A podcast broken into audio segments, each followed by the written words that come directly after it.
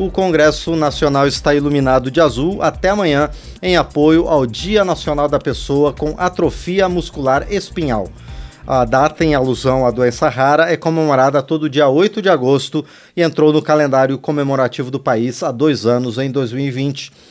A AMI, como é conhecida, a AME, é uma doença degenerativa que afeta a capacidade motora e é a maior causa genética de mortalidade infantil, segundo estudos científicos.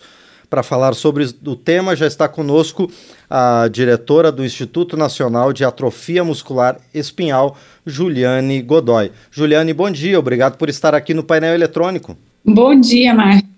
É um prazer poder estar aqui e estar falando sobre atrofia muscular espinhal, que é um tema tão relevante para nós e cada oportunidade que a gente tem de falar sobre esse tema é, nos alegra para levar informação mesmo é, a todo esse Brasil.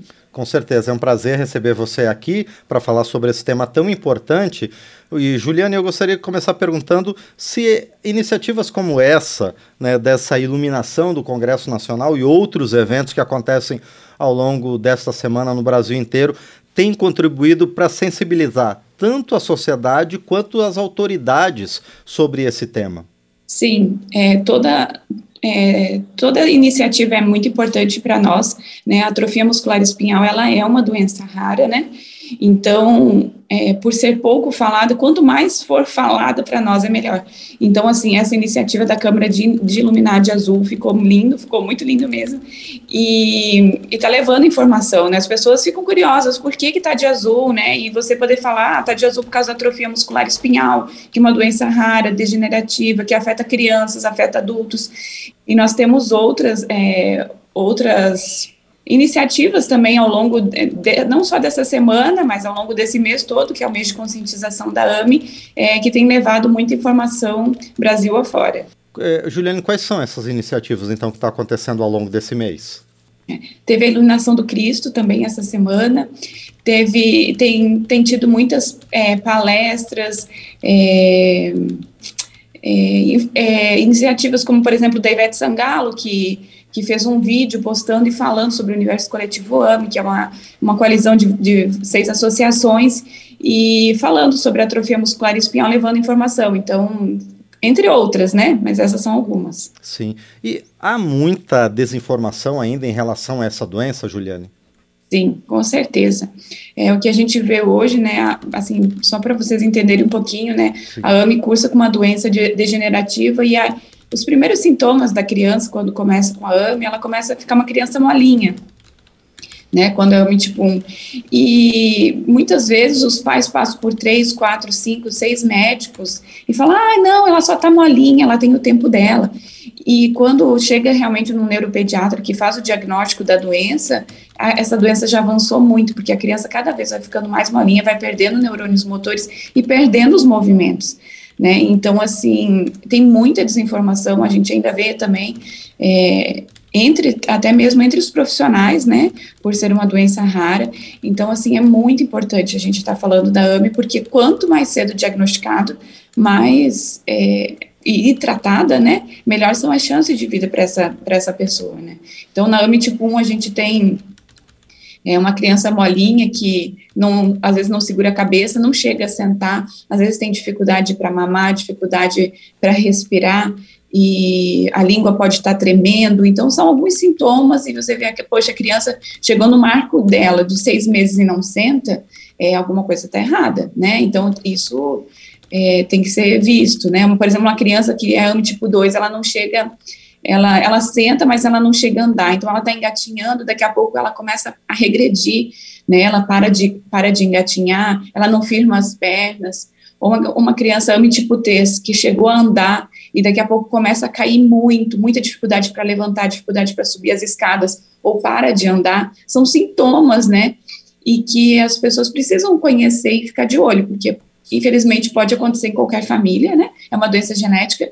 Então, eu tenho um filho com AMI tipo 1, então, assim, atingiu minha família sem eu ter histórico familiar nenhum, né? Então, assim, é importante as pessoas conhecerem né, esses sintomas para poderem estar alertas. Pois é, como é que é feito, Juliane, o diagnóstico da AMI? É, quando se tem uma suspeita, né, é, deve-se procurar o médico e o médico, não necessariamente o neurologista, mas também os pediatras ou outro médico que acompanha o paciente, né, é, tem que fazer um exame genético. É o único é o único exame capaz de detectar a AME e confirmar realmente é o exame genético. Então, é um exame simples, que é possível fazer de forma gratuita, existem é, parcerias para se fazer de forma gratuita. Então, o médico envia um e-mail, a gente depois é, pode estar passando no contato arroba iname.org.br, qualquer informação que precisarem, podem nos procurar. E e aí o médico envia, pede esse kit, o laboratório envia um kit e faz uma coleta com um cotonete na bochecha do paciente. Isso é enviado para um laboratório e aí chega o resultado por e-mail. Então é uma forma simples, né? Mas o pedido tem que ser via pelo médico, né? A família se desconfiou, tem que procurar um médico é, para fazer esse teste genético. E, e Juliane, é possível a gente identificar e dimensionar o tamanho da AME aqui no Brasil? Sim, é, no INAME a gente tem um projeto que se chama Quem Somos Nós, e a gente tem o cadastro dos pacientes com atrofia muscular espinhal, um levantamento de quantos pacientes nós temos no Brasil. Hoje nós temos cadastrados conosco 1.430, mais ou menos, pacientes. É, a gente sabe que pode ser, esse número pode ser um pouco maior, mas é uma doença que ainda, infelizmente, leva muitos pacientes a óbito, né? Então, é, principalmente de, de tipo 1, é, é, ainda, ainda morre muito paciente, porque às vezes o diagnóstico é muito tardio, né? Mas então o número que a gente tem de pacientes é esse, mas é, cada vez a gente tem uma expectativa melhor de vida para esses pacientes que estão sendo tratados, então esse número deve aumentar. Pois é, como é que é o tratamento no Brasil, Juliane? É, o tratamento, existem três medicações é, para tratar atrofia muscular espinhal.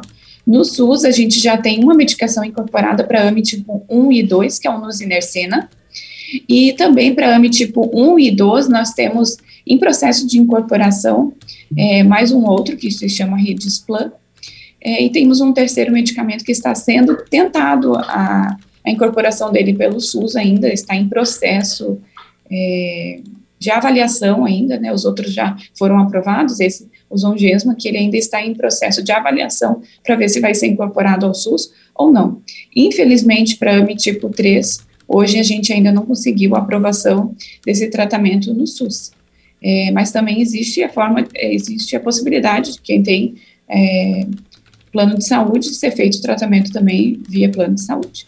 Pois é, o acesso a esses medicamentos ele está garantido para os pacientes de AMI. Isso é, está garantido em partes, né? Nós temos garantido o acesso é, dentro do PCDT para AMI tipo 1 e 2 já hoje com o nusinercena. E a partir, é, prazo para o próximo medicamento é agora em setembro, né, que é o, o Ridisplan. Né, então a gente tem, mas somente para AMI tipo 1 e 2. Para AMI tipo 3, a gente, infelizmente, ainda não tem é, o tratamento garantido no SUS. Sim. E, Juliane, quais são hoje? Você havia citado numa resposta anterior a sua experiência né, pessoal e da sua família com o AMI. Quais são as dificuldades que as famílias é, enfrentam no dia a dia com crianças com AMI? Acho que o primeiro desafio, a primeira dificuldade que a gente encontra é, do diagnóstico, né? Porque às vezes, é, infelizmente, nem todos os profissionais conhecem a, a AMI, acho que é apenas uma hipotonia, uma dificuldade da criança, e cada criança tem seu tempo, e que a criança é preguiçosa, a gente escuta isso, infelizmente, muito. Ah, essa criança é só preguiçosa. E não é, né? Tem uma doença por trás. É, outro é o acesso aos tratamentos, que muitas vezes é muito burocrático, é, e às vezes é dificuldade de acesso mesmo, né? O paciente mora lá no interior e o centro de referência para o tratamento é lá na capital. Então, a gente tem um país enorme né, que é o Brasil. Então, em cada, em cada localidade do Brasil, a gente vê dificuldades diferentes, né. Outra dificuldade que a gente encontra ainda muito é a dificuldade de acesso aos equipamentos necessários, porque na atrofia muscular espinhal cursa com dificuldade respiratória, então o paciente precisa de um respirador suporte à vida, muitas vezes na AMI tipo 1, às vezes na AMI tipo 2 e até na AMI tipo 3, e que muitas vezes não é disponibilizado pelo SUS, né, então essa é outra dificuldade, e, e dificuldade, às vezes, de encontrar o profissional capacitado. porque por ter uma doença degenerativa e uma doença neuromuscular, né, o paciente tem que ser tratado com uma especificidade e que muitas vezes o profissional não conhece. Então, nós do INAME é, trabalhamos também para levar capacitação desses profissionais pelo Brasil. Temos cursos, é, o curso EAD online, né, para que os, os, os, profissionais possam se capacitar né, para dar um melhor atendimento a esses pacientes. Muito bem, nós conversamos então com Juliana Godoy, que é diretora do Instituto Nacional de Atrofia Muscular Espinhal, por ocasião da iluminação do Congresso Nacional em azul para lembrar o Dia Nacional da Pessoa com Atrofia Muscular Espinhal. Juliane, mais uma vez eu agradeço por sua participação aqui no painel eletrônico para esclarecer os nossos ouvintes e quem também está assistindo a gente pelo YouTube a respeito do tratamento, do diagnóstico e da situação da AME aqui no Brasil. Muito obrigado, Juliane. Muito obrigada, eu que agradeço o convite. Foi é muito importante para nós sempre que pudermos falar da AME é, para levar conscientização. Muito obrigada. Nós aqui mais uma vez agradecemos então a Juliane Godoy, agora que são 8 horas e 12 minutos pelo horário de Brasília. Habilitação para voto em trânsito se encerra no próximo dia 18. O repórter Murilo Souza tem mais informações sobre como fazer a sua. Até o próximo dia 18 de agosto, eleitores e eleitoras que estiverem longe dos seus locais de votação no primeiro ou no segundo turno das eleições, respectivamente nos dias 2 e 30 de outubro, poderão se habilitar na Justiça Eleitoral para votar em outro lugar pré-determinado. É o chamado voto em trânsito, uma espécie de transferência temporária de domicílio eleitoral. Para votar em trânsito, basta ir até um cartório eleitoral no prazo estabelecido, apresentar um documento oficial com foto e indicar o local onde pretende exercer o direito de voto no primeiro, no segundo ou em ambos os turnos. No voto em trânsito, o eleitor que permanecer no mesmo estado poderá votar para os cargos de presidente da República, governador, senador, deputado federal, deputado estadual ou distrital. Já os que estiverem em outro estado poderão votar apenas para presidente da República.